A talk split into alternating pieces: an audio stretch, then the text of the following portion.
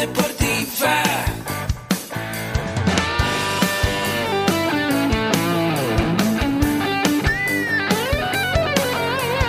Yo soy. Somos guerreros. Hola, bienvenido a la Asociación Mexicana de Educación Deportiva. Soy el doctor David Lezama, presidente de AMED, y es para mí un gusto darte la bienvenida a estos podcasts. Este programa está diseñado para compartir contigo conocimientos de los temas que nos apasionan a todos los que amamos el físico-constructivismo y el fitness y queremos mantener un estilo de vida saludable. Hablaremos entonces de entrenamiento, de nutrición, de suplementación, de farmacología y de un tema que cada vez toma más importancia, el marketing deportivo digital. Tendremos como invitados una gran variedad de opiniones y profesiones, entrenadores, nutriólogos, profesores de AMED, químicos farmacobiólogos, médicos, preparadores físicos y desde luego deportistas. Sus historias, consejos y testimonios te ayudarán a aumentar tus conocimientos y desde luego también tu número de entrenos de clientes, haciendo más exitosa y profesional tu profesión de entrenamiento deportivo. También aprenderás técnicas más eficaces del marketing que te ayudarán a monetizar esta profesión. Si quieres saber más de nosotros, visítanos en la casa virtual de la familia Med, www.amedweb.com.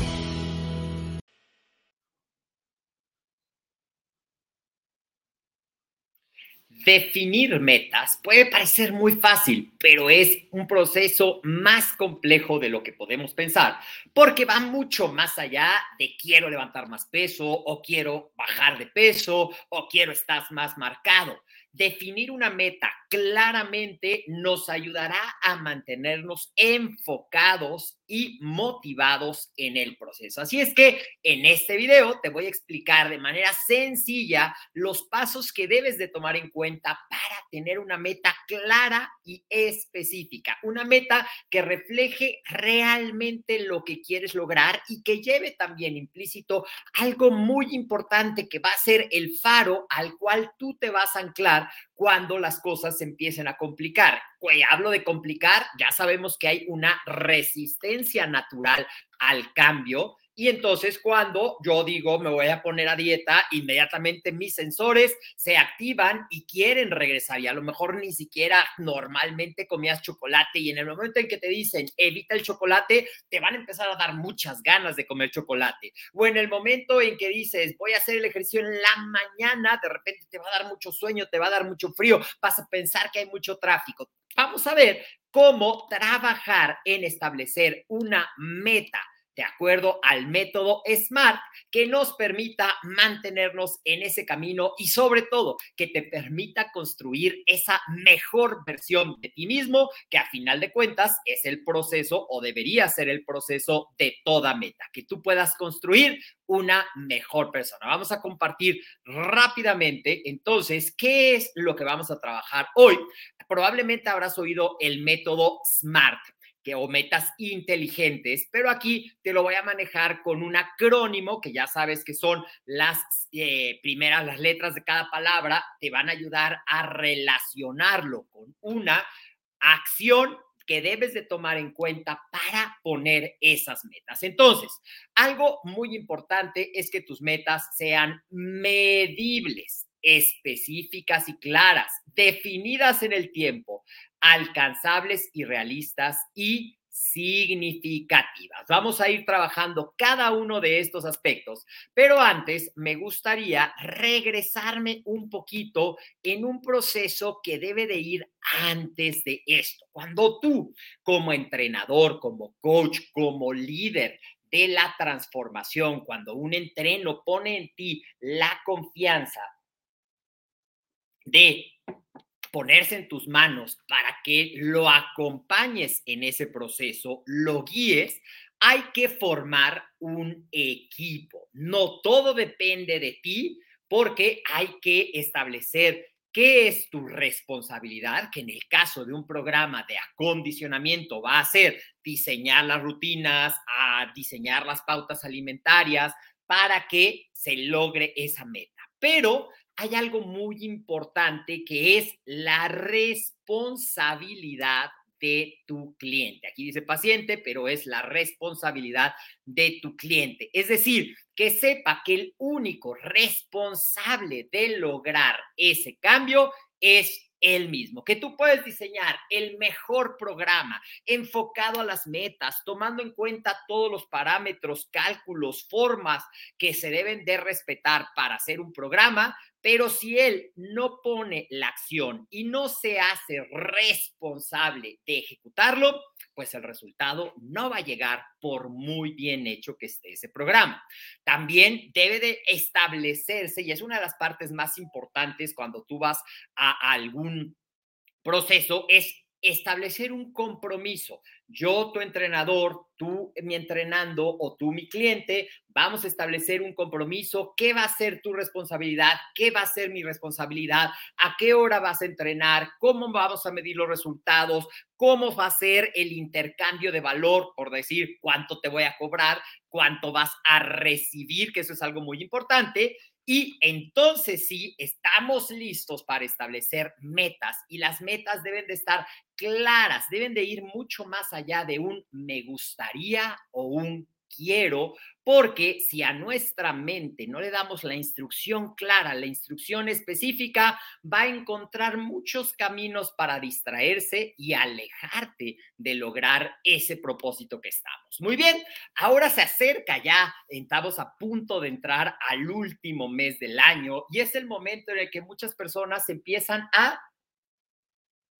hacer una reflexión de lo que pasó, de qué metas logramos y espero que tú tengas palomeadas de lograda prácticamente todas las metas que te propusiste alcanzar y si no, bueno, pues ¿qué podemos hacer? Podemos redefinir esas metas y a lo mejor al término de esta transmisión, tú descubrirás que probablemente no estaban planteadas en la forma correcta o no estaba el plan de acción adecuado enfocado a lograr ese objetivo. Muy bien, bueno, pues vamos ahora sí a explicar cada uno de estos aspectos.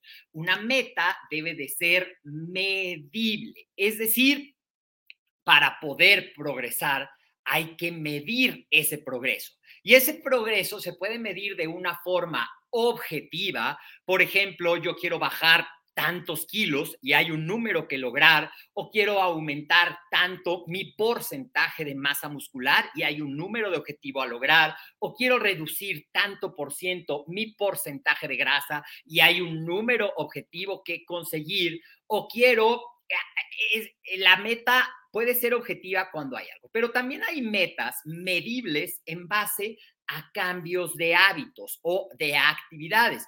Yo voy a tomar un vaso más de agua al día, yo voy a comer una porción más de vegetales en el día, yo voy a entrenar cinco días a la semana, yo voy a dedicar 40 minutos de mi eh, tiempo en la agenda para mi entrenamiento, yo voy a meditar cinco minutos, dentro de mi hora de entrenamiento voy a dedicar cinco minutos, o sea, medible, claramente medible.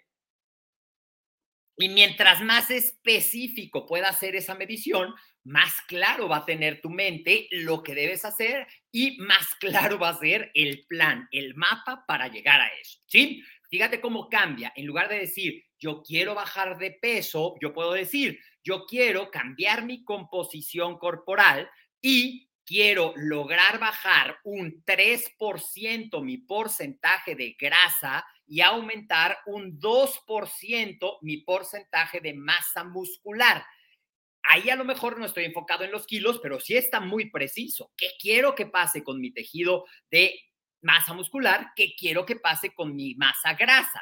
Otro ejemplo, yo quiero entrenar y me comprometo a entrenar cinco veces a la semana cinco veces, no estoy poniendo de lunes a viernes, estoy poniendo cinco veces y entonces tengo, puedo hacerlo de lunes a viernes, pero también podría hacerlo lunes, martes, descansar miércoles, jueves, viernes y sábado. Es decir, esas metas están con una parte medible, pero te dejan cierta flexibilidad, sobre todo si a veces te cuesta trabajo cumplir con algo demasiado rígido.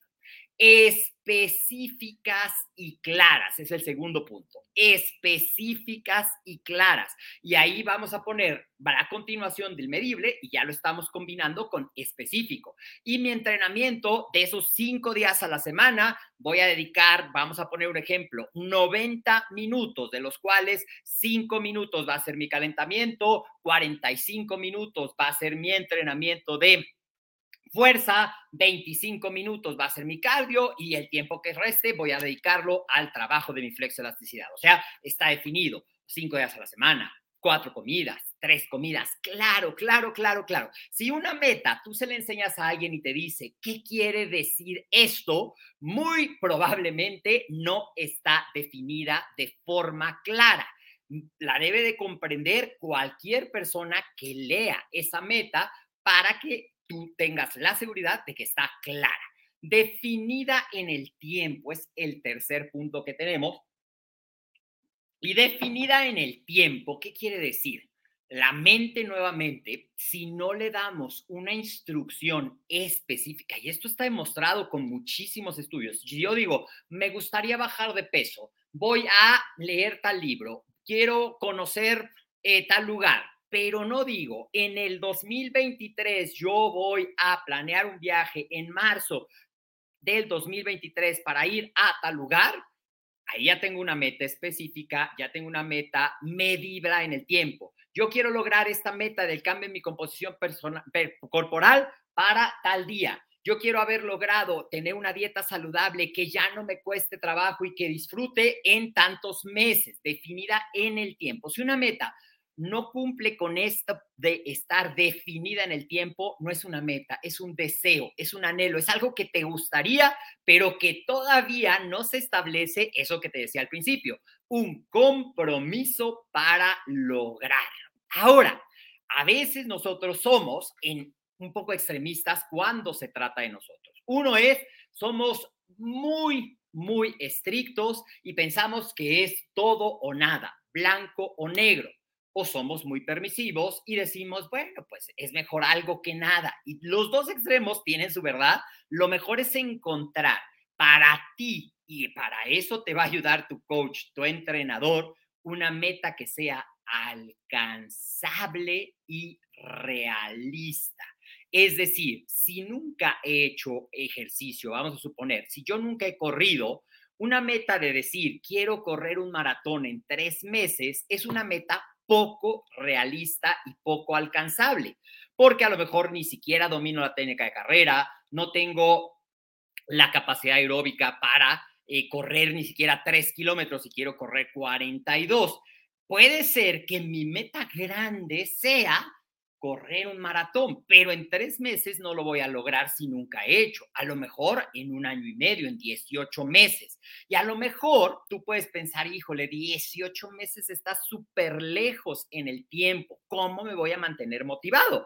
Bueno, pues aquí viene esto de los pequeños pasos. Una meta grande la puedo dividir en metas pequeñitas y a lo mejor mi primera meta va a ser poder trotar un kilómetro y esa le voy a poner junto con mi entrenador, dependiendo de mi programa de entrenamiento y mi capacidad, una fecha la voy a definir claramente. Y cuando logre correr un kilómetro, quizá voy a correr dos, voy a correr tres, voy a hacer una carrera de cinco kilómetros y le vas poniendo fechas. Afortunadamente, si estoy usando el ejemplo de la carrera, hay carreras prácticamente cada fin de semana y tener eso te va a ayudar. Por ejemplo, a mí me ayuda mucho ahora que he descubierto los retos virtuales de caminar porque ya le puse una meta de término y te va dando ese progreso, ese medible, esa parte de disfrute que es alcanzable y realista. Si te pones una meta que se vea muy lejana, como decir, nunca he hecho ejercicio y el año que entra yo me quiero subir en el escenario y ser el nuevo campeón del concurso de físico-constructivismo y ganar la categoría de Classic Physique, pues está muy difícil que lo logremos si nunca has hecho ejercicio. Entonces, al no lograrlo, ¿qué va a pasar? Vas a tener una sensación de fracaso, vas a perder esa seguridad y sobre todo te vas a disfrutar y muy probablemente jamás vuelvas a tomar las pesas. Por eso, el definirlas alcanzables y realistas, baby steps, paso a paso, es un punto muy importante. Y quiero cerrar esta transmisión, que me encantará que compartas en tu muro, que le des me gusta, que pongas un comentario si te ha servido esta información, cómo defines tus metas, que te ayude a establecer claramente las metas que quieres lograr, falta un mes, se pueden lograr metas de un mes para cerrar el 2022 de una manera perfecta o para lograr tus metas del 2023. Y algo que también me gusta mucho es que esto que te estoy diciendo no solo es para tus metas deportivas, te puede servir para tus metas de estudio, para tus metas profesionales, para tus metas de relaciones, para cualquier tipo de metas puedes utilizar esta metodología. Y quiero cerrar esta transmisión con algo muy importante y probablemente es el punto más importante de todos. Y es que tu meta sea significativa. ¿Significativa para quién? Significativa para ti. Esa meta es algo que tú te vas a regalar, es algo con lo que tú te vas a comprometer y debe de ser significativa para ti, no importando que para nadie más sea significativa, no importando si puede parecer una meta muy superficial o muy frívola, porque hay quien va a decir, para mí es muy importante poder volver a usar el vestido que usé en mi graduación de la universidad, que son metas que me ha llegado a trabajar, o quiero disfrutar el tiempo con mis hijos jugando y corriendo y jugando fútbol sin cansarme, o quiero estar en una vida independiente, es decir, cuál va a ser la recompensa, no solamente en dinero, sino cuál va a ser la recompensa en verte el espejo, que te devuelva la imagen que te guste, cuál va a ser la recompensa en tu calidad de vida, en tu calidad de relaciones, cuál va a ser la recompensa en, sí, claro, en ese alimento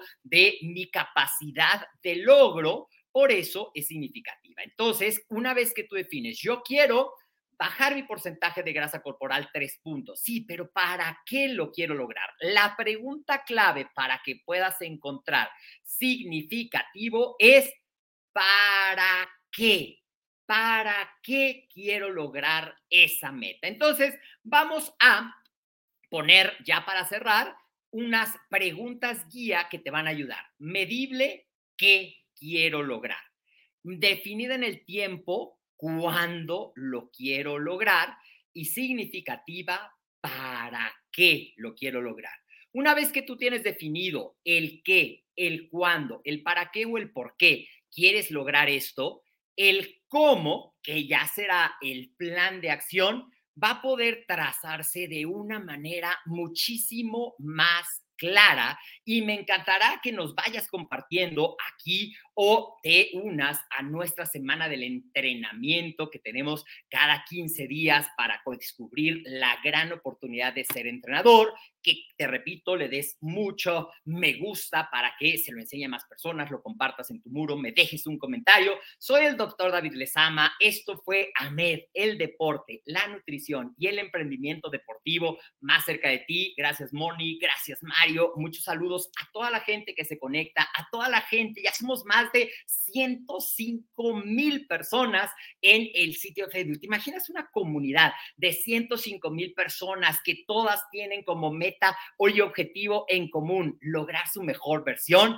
Es un gran poder, por eso yo te invito a ser parte de esta comunidad, te invito a compartir, a colaborar y recuerda que nos puedes encontrar en todas las redes sociales. Si me estás viendo en Facebook, ya sabes que somos AMED. Si me estás viendo en YouTube, ya sabes que somos AMED. En Instagram nos puedes encontrar como AMED Web y en nuestro sitio web www.amedweb.com puedes encontrar toda la oferta de cursos que tenemos, pero también todos los recursos gratuitos, artículos, cursos y todo el podcast que puedes buscar en tu plataforma favorita, tres episodios nuevos cada semana de lo que es AMED, el deporte, la nutrición y el emprendimiento deportivo más cerca de ti. Te mando un fuerte abrazo y nos vemos en la próxima cápsula.